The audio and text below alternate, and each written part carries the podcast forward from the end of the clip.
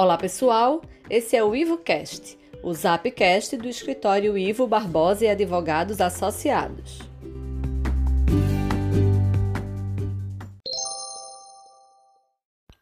Hoje vamos falar para você que por algum motivo deixou de pagar tributos federais entre março e dezembro do ano passado, durante a pandemia do novo coronavírus. A notícia é boa. A partir de 1 de março, pessoas físicas e jurídicas podem parcelar a dívida com desconto na multa e nos juros. Pode aderir ao parcelamento a pessoa jurídica que tem uma dívida acima de mil reais, ou então a pessoa física que deve mais de 100 reais em impostos federais. Para conseguir a negociação com a Procuradoria-Geral da Fazenda Nacional, o débito deve estar inscrito na dívida ativa da União até o dia 31 de maio. A negociação pode ser feita pela internet no portal Regularize. É preciso dar uma entrada de 4% do valor total do débito e esse valor pode ser parcelado em até 12 meses.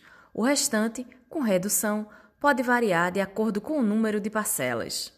O desconto no parcelamento chega a 100% sobre multas, juros e encargos. Tudo vai depender da capacidade de pagamento de cada contribuinte.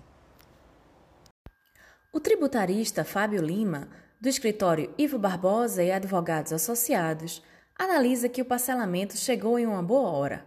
Mas para ele, a Receita Federal e a Procuradoria deveriam estar juntas para facilitar a vida do contribuinte.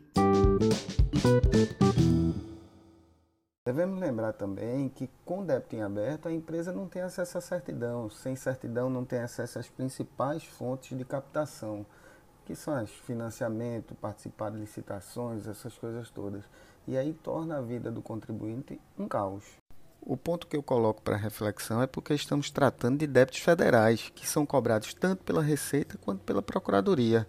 Ou seja, são dois membros Receita e Procuradoria de um mesmo corpo, União Federal. E só um dos membros, né, a Procuradoria, que instituiu a transação. A Receita não quis instituir, não instituiu. Imagine a confusão que acontecerá, porque como existe um prazo para migração do débito da, para a Procuradoria, o contribuinte terá que pedir essa migração, encarecer o débito em 10%, né, por conta do encargo legal, né, que é o honorário do procurador, para a partir daí aplicar os descontos, quando ao fim e ao cabo, qual é a intenção de tudo isso? Não é a de regularizar o débito? Não é que o contribuinte esteja quite com a Fazenda Nacional, com a União Federal? Então, deveria também a Receita instituir essa transação. Seria menos oneroso para a Receita, seria menos oneroso para a Procuradoria e principalmente para o contribuinte.